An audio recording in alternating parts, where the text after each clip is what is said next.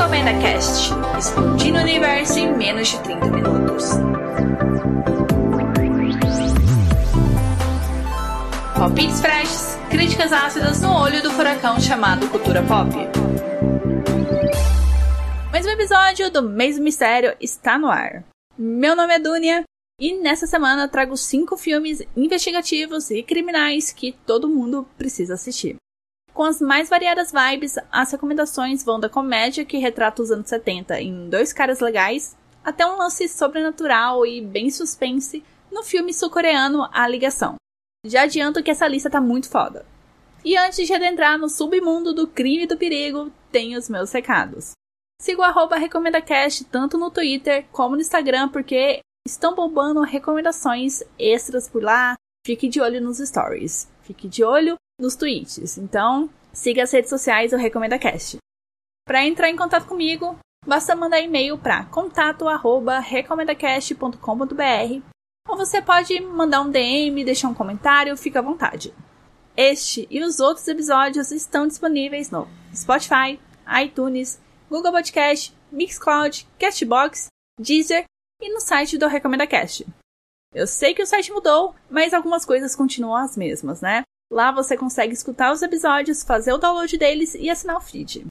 E agora estou pronta para começar essa lista fantástica de filmes investigativos e criminais. Se preparem.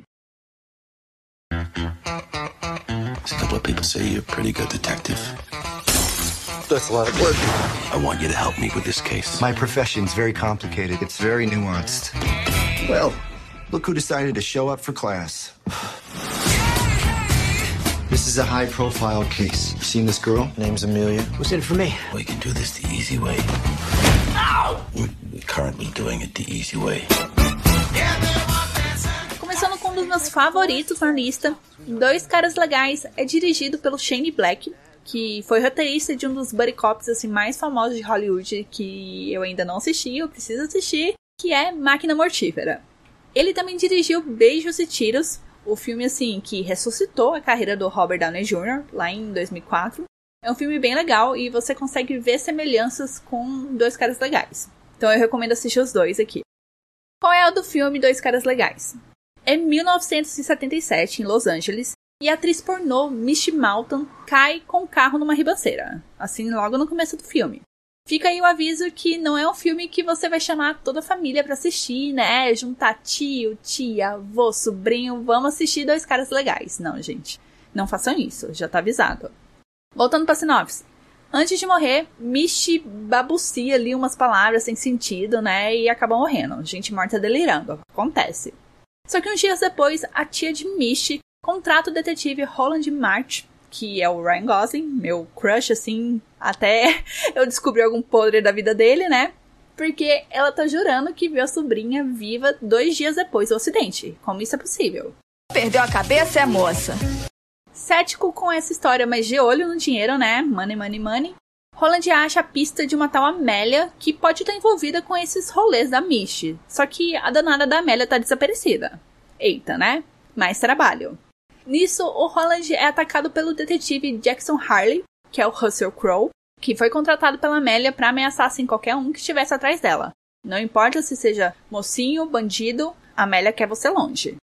Eu sei, tá confuso e eu aviso que só vai piorar, tá? Esse filme assim é alucinante. Por força maior do destino e questões assim financeiras, os dois formam uma dupla improvável para encontrar Amélia e resolver a confusão que ela se meteu. O filme tem toda a fonice dos anos 70 e eu gosto porque ele brinca com o politicamente incorreto da época e faz graça de personagens assim estereotipados e que a gente já viu assim em milhares e milhares de outros filmes. Russell Crowe e Ryan Gosling funcionam e como eles funcionam. Ryan Gosling acha que seu talento está em filme dramático? Eu sinto muito te informar, meu querido, mas não. Ele surpreende fazendo comédia. Ele pode surpreender vocês, mas eu já assisti aquele filme Lars in the Real Girl que eu não lembro como ficou o título em português, que o Ryan Gosling também arrasa na comédia, só que aqui é comédia assim pastelona, e ele também manda super bem. Como eu já falei, eu sou muito fã do trabalho dele, eu adoro os filmes assim mais caretinhas, tipo Drive, La La Land, mas ele na comédia, nossa, ele tem um timing perfeito, eu gostaria muito que ele fizesse mais comédias. Aí, eu não tô falando isso só pra ficar babando o ovo do cara, não. É porque realmente eu acho que a maior surpresa desse filme é o time cômico do Ryan Gosling. Porque, como eu falei, ele tem vários outros filmes assim dramáticos e você não leva fé que ele vai mandar bem na comédia, né? Mas ele manda. Ele e o Russell Crowe nesse filme me passam muito uma vibe de Fred e Barney dos Flintstones. É a questão da aparência, né? Porque o, Ryan Gosling é todo loirinho ali, meio burro. E o, o Russell Crowe já é uma coisa assim mais cavalona, né? Uma coisa mais sisuda. Não que o, que o Fred seja assim, né? Do desenho. Não, mas me traz, tá? Eu capturo essa vibe. O Russell Crowe, como eu falei, ele é um detetive assim sisudo, de poucas palavras, durão, agressivo e muito prático. E o trabalho dele é clandestino. Ele lida com os casos com um approach assim não muito correto, né? Porque ele usa de violência para conseguir as coisas. E por conta disso, basicamente ele aparenta ser um mercenário sem coração, mas ele tem coração. Por mais que ele faça as coisas por dinheiro, pelo sustento e não tanto para ajudar quem tá pedindo ajuda para ele, né? Quem tá contratando os serviços dele. Já o Ryan Gosling é o panacão, todo fudido, frouxo, desajeitado e que lida com casos assim banais que às vezes ele nem parece ser capaz de lidar, sabe? Ele vai cuidar de sumiço das pérolas da vovó. Também assim, ele é meio burro, ele não conseguiu entrar na polícia e agora ele recebe os casos que a polícia não quer lidar, né? Ele fica assim com as sobras. E eu tenho muita dó dele porque ele é um perdedor, sabe? Ele é medroso e ele é um preguiçoso e um péssimo pai. Coitada da filha dele. Oh, Jesus. Gross. Dois Caras Legais é um filme inacreditavelmente absurdo e com uma atmosfera incoerente. Eu gosto porque eles trazem um submundo assim bizarro e extravagantemente exótico, que beira assim ao caricato e funciona, funciona muito com toda a atmosfera que o filme constrói. Toda a operação dos anos 70 numa comédia de detetive, com muita ação, momentos inacreditáveis, elenco foda e uma história igualmente foda. A investigação não fica em segundo plano, não. Ela começa meio besta, né, com a morte da atriz pornô, que não é nem muito levada a sério pela polícia, né? Só que a coisa vai escalando, a coisa se mostra assim muito maior que aquilo. Aliás, é sempre bom reforçar. Eu falei que Dois Caras Legais não é o tipo de filme para ver com a família. É um aviso por conta da nudez, que tá presente logo nos 5 minutos iniciais do filme. E por conta da temática pornô, não é? Aquele assunto que é desconfortável para se debater na sala de casa. Mas no resto, não tem nada assim muito explícito. Tem nudez, tudo, mas nada muito cavalesco. Infelizmente, Dois Caras Legais não conta em nenhum serviço de streaming. Eu acho que ele tinha na Prime Video alguns bons meses atrás, ou talvez até anos, e saiu. Saiu do catálogo, infelizmente. Embora, no momento que eu tô gravando esse episódio, e eu espero que continue assim, dá para alugar o filme no YouTube por 3 reais. Sério, é um baita investimento. Pro seu fim de semana, pra sua semana, pra sua noite, você vai se divertir horrores com esse filme.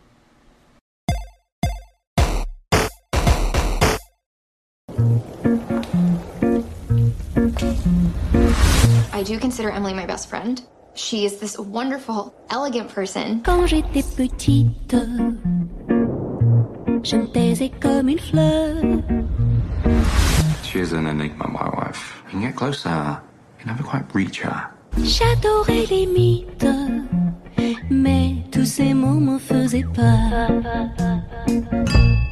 Everybody has a dark side. Some of us are better at hiding it than others. J'adore mon poisson rouge.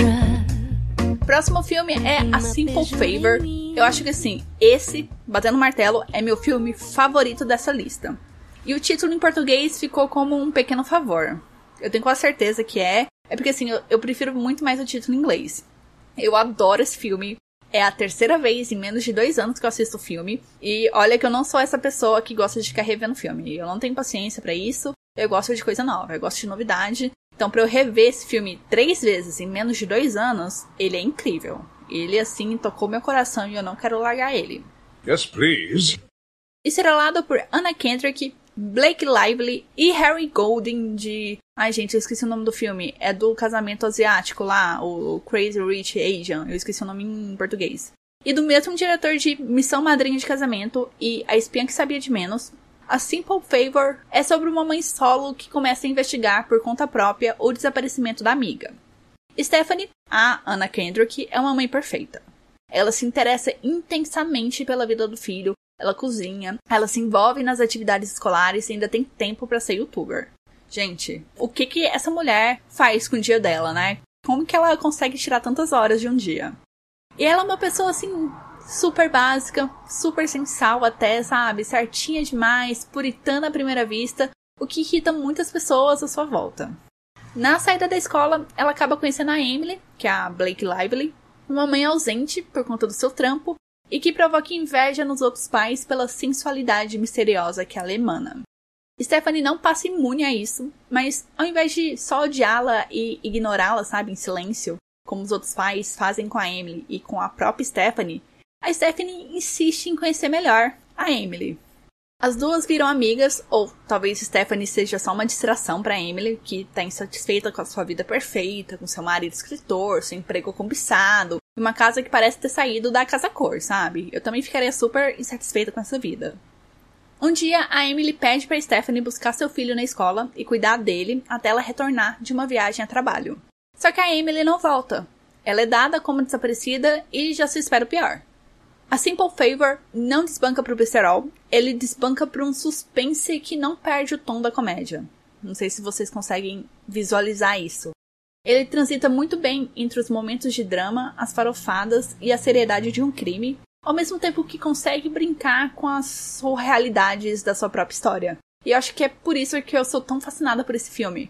Porque à primeira vista ele parece um filme simples, conforme você vai assistindo, você entende a complexidade dentro dele, né? Eu acho assim foda, muito foda. É um filme de crime que tem um tom muito leve. Não é igual aos dois caras legais, que é super debochado e exagerado. A Simple Favor é agradável. As protagonistas são ótimas. Anna Kendrick combina com essa figura puritana e ingênua que é apresentada pra gente. Eu acho que a coisa mais difícil de você acreditar ali na personagem dela é que ela tem um filho de 7, 8 anos, sabe? Eu acho muito difícil fazer essa ligação Anna Kendrick sendo mãe de um menino de 7, 8 anos. Porque para mim ela é quase uma adolescente e uma jovem, sabe? Ela ainda tem um rostinho de 25.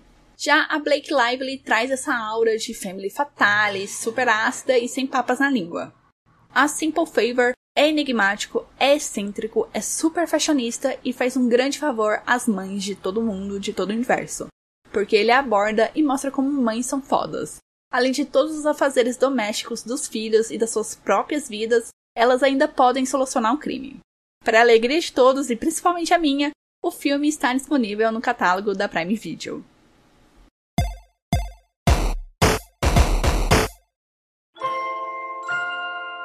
I used to be loved. I used to be a kid detective. We're all really counting on you. I was so far ahead of the game. But one day I just woke up behind. So what can I help you with? Somebody murdered my boyfriend. Seriously? Pretty seriously. He was stabbed 17 times. Is it possible he was involved in drugs? The Kid Detective. Na infância, Abe ficou conhecido em sua pequena cidade por atuar como detetive particular de pequenos mistérios, mistérios que envolviam ali os alunos da sua escola. Coisinhas pequenas, tipo encontrar objetos desaparecidos dos armários ou descobrir quem roubou a bicicleta do fulano, esse tipo de coisa.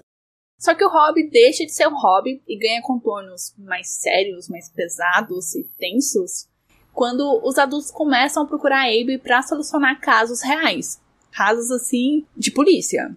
Tanto que eles montam um escritório pro Abe num prédio, porque antes o escritório dele era na casa da árvore, sabe? O tanto que era sério o negócio dele.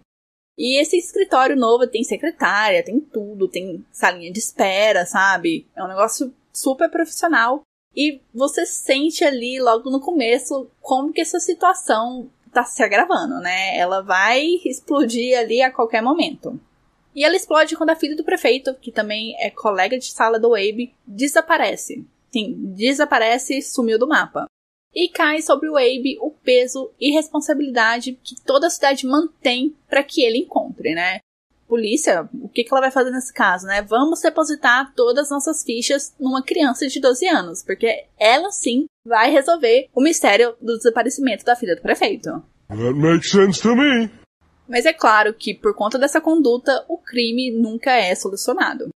Agora, já adulto, o protagonista é atormentado por si mesmo e por toda a cidade, que não esqueceu o fato dele não ter encontrado a filha do prefeito, que foi seu único caso fracassado. Ainda no mesmo escritório, o trabalho de Abe se resume a encontrar animais desaparecidos e desmascarar fofocas.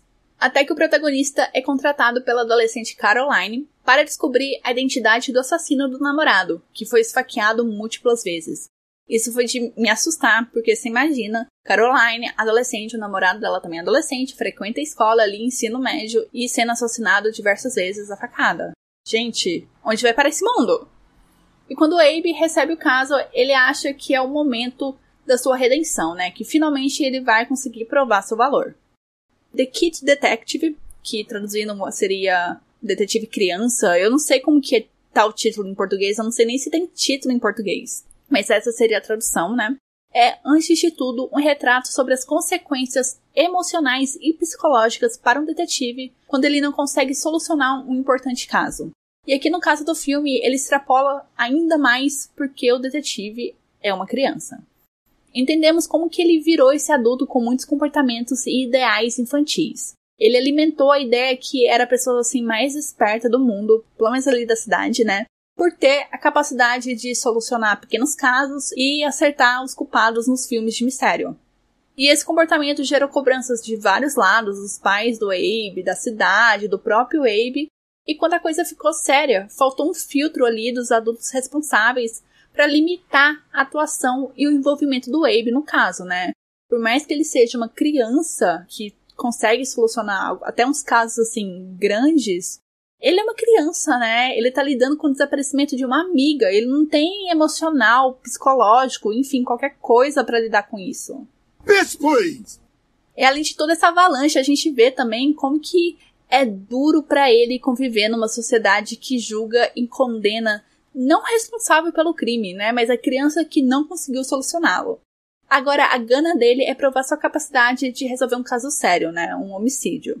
No resto, a história do filme é muito simples, mas ela vai além das aparências. A princípio, ela parece assim contida e que não vai levar para lugar nenhum, mas eu gosto que ela confirma a máxima de todas as histórias de detetive, que todo mundo tem segredos, até mesmo as crianças. No elenco temos o Adam Brody, que é mais conhecido pelo O.C., né, um Estranho no Paraíso.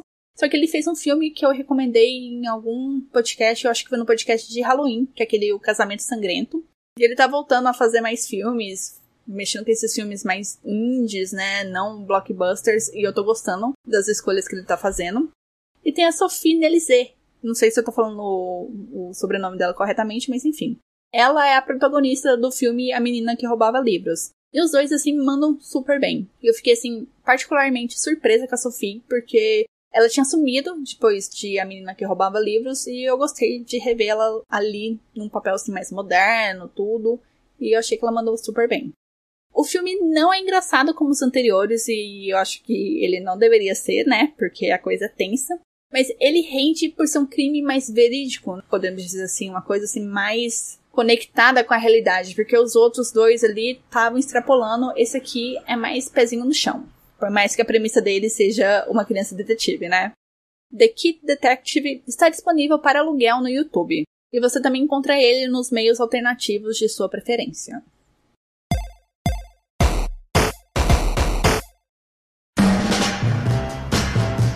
The El Royale is a bi-state establishment.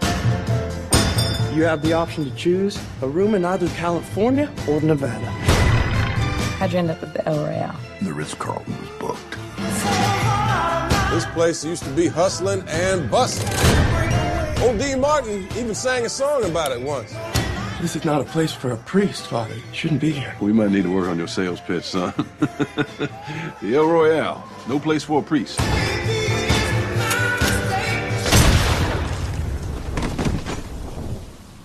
próximo é Bad Times in El Royale. Dirigido pelo criador da série Daredevil e do ótimo filme de terror que eu também recomendo, O Segredo da Cabana, Bad Times in El Royale é um filme pitoresco, começando com a sua localização. El Royale é um hotel que fica na divisa entre os estados da Califórnia e da Nevada, tanto que tem uma linha real, oficial, dividindo toda a propriedade. Tanto que você pode escolher se você quer se hospedar no estado da Califórnia ou no estado da Nevada. E é engraçado porque tem regras diferentes ali. Um estado pode vender bebida alcoólica, no outro não pode. Então, assim, é bastante pitoresco isso. E essa particularidade rendeu glória e fama local. Mas isso, assim, já são tempos passados. A trama se passa na década de 70 e o El Royale virou um motelzinho de beira de estrada. O destino coloca cinco desconhecidos para se encontrarem lá e esses desconhecidos são, assim, os mais variados tipos possíveis, porque tem um padre, uma dona de casa, uma hippie, um vendedor de porta em porta e o concierge do hotel. Cada um parece suspeito de alguma forma, com motivações secretas para estarem ali de passagem no El Royale. E o filme vai picotando essas histórias, entrelaçando-as, mostrando flashbacks para dar contexto e pra gente entender como os personagens chegaram até aquele ponto, né? Tanto fisicamente como emocionalmente falando. E percebemos que El Royale é um lugar assim de podridão, que acaba atraindo pessoas ainda mais podres e corruptas. Então talvez ali não seja por acaso que essas cinco pessoas se juntaram naquele local, né? O crime sempre esteve presente naquele lugar, e não é porque ele está abandonado que as suas malignas influências vão desaparecer. O filme é intrigante, para dizer assim o mínimo. Ele começa morno, até irritante, porque o personagem do John Han é um baita de um babaca e é um chato para um caralho, sabe? Ele é insuportável. Mas aí quando o filme se aquieta, né, você acha assim, nossa, flatline, né, vai ficar por aqui. Acontece algo assim totalmente fora da curva. Seja uma descoberta sobre as instalações do lugar ou o segredo de algum dos hóspedes. Bedtime em El Royale vai te deixar desconcertado e inquieto, porque você nunca sabe de onde vai vir, né, a bolada, onde vão te bater.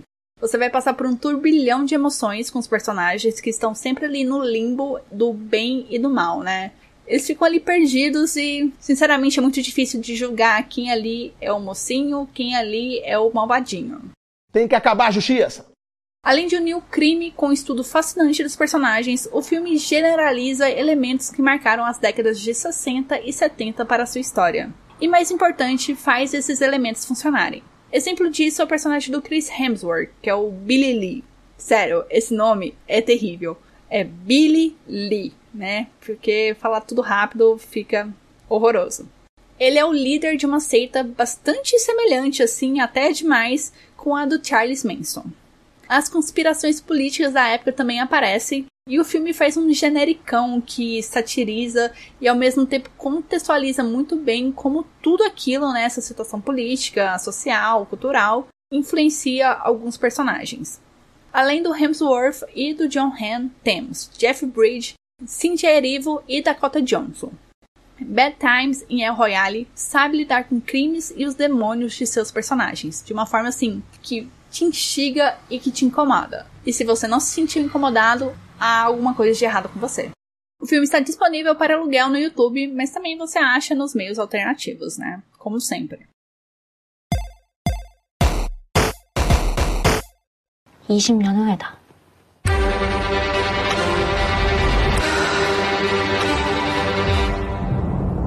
거기 오늘이 며칠이라고 했지?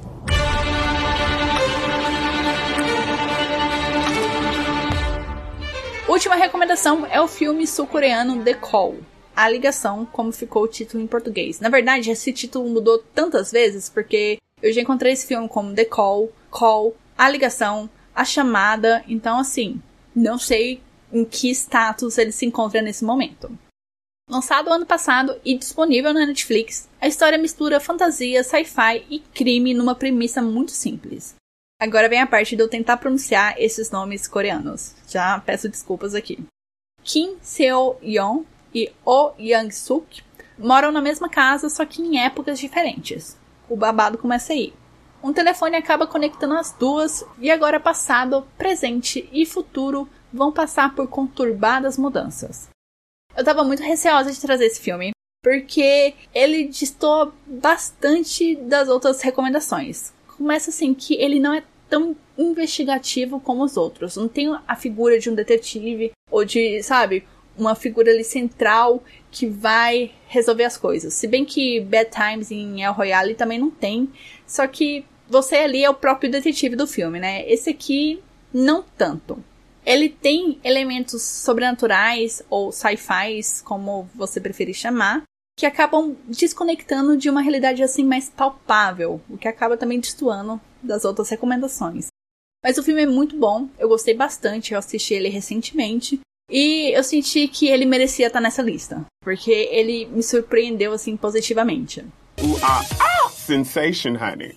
A lição que você tira do filme é que tem males que vêm para o bem, ou talvez bens que vêm para o mal, né? É algo muito dúbio o que esse filme trabalha. A protagonista, Kim Seo-yeon, quer aproveitar a inesperada conexão com o passado para impedir a morte do pai, enquanto a Oh Yang-suk encontra forças e motivações para se rebelar contra a mãe abusiva. A ficção científica presente no filme não é feita assim para quebrar a cabeça, para você ficar refletindo naquilo assim durante semanas, não. Ela é bem simplificada e eu achei assim que às vezes ela força até um pouco a barra com o nosso entendimento de ficção científica, porque assim, o tanto de filmes de ficção científica que rodou, né, o mainstream, tudo que a gente começou a entender umas paradas assim mais complexas, esse filme ele simplifica e às vezes assim força até um pouco a barra, mas não é, o ponto aqui não é questionar isso. Você só, só aceita, né? Ele simplifica e você só aceita porque funciona pra história. Eu achei a premissa assim muito interessante e inusitada. E para mim ela trouxe um frescor nessas histórias onde há uma conexão entre o passado e o presente, porque ela faz ali coisas diferentes. Os efeitos especiais eu achei muito foda, real, porque eu tava esperando uma coisa assim mal jambrada, né? Uma coisa meio não porca, né? Porque ah, foda-se, mas questão de orçamento, né? Mas não, é realmente muito bem feito as coisas. The Call é um filme bem mais denso e pesado em comparação às outras recomendações. Então fica aí a dica para você saber dosar quando melhor assistir esse filme. Eu preciso falar no final, eu não vou dar spoiler, fica tranquilo, né? É mais só uma reflexão aqui. Quem assistiu o filme ou vai assistir e quiser depois voltar para ouvir e concordar ou discordar comigo, fica à vontade. Eu não gostei das cenas finais finais. Quando vocês assistirem o um filme, vocês vão entender isso elas estão ali por conta de um plot twist de última hora e isso me tirou a paciência. Pra quê? Entende? Não precisa ficar revolucionando tudo. Eu aceitava um finalzinho mais normalzinho. Mas não, tem que ter plot twist de última hora para você ficar assim de queixo caído e ficar babando ovo ali pro filme. Não. Eu achei assim que não precisava, como eu já falei, né? E que criou uma dissonância ali com a história e com as regras que o filme já tinha estabelecido. Novamente, é meu feeling. Eu vi gente na internet assim que pirou o cabeção por causa disso, dessa decisão do diretor, do roteiro, enfim. Eu não pirei, eu achei, ah, sério que vocês fizeram isso? Mas, novamente, é minha opinião. Para encerrar, a ligação, The Call, Call, a chamada, não sei como que ficou o nome, está disponível na Netflix. Então tá assim, fácil acesso para você assistir.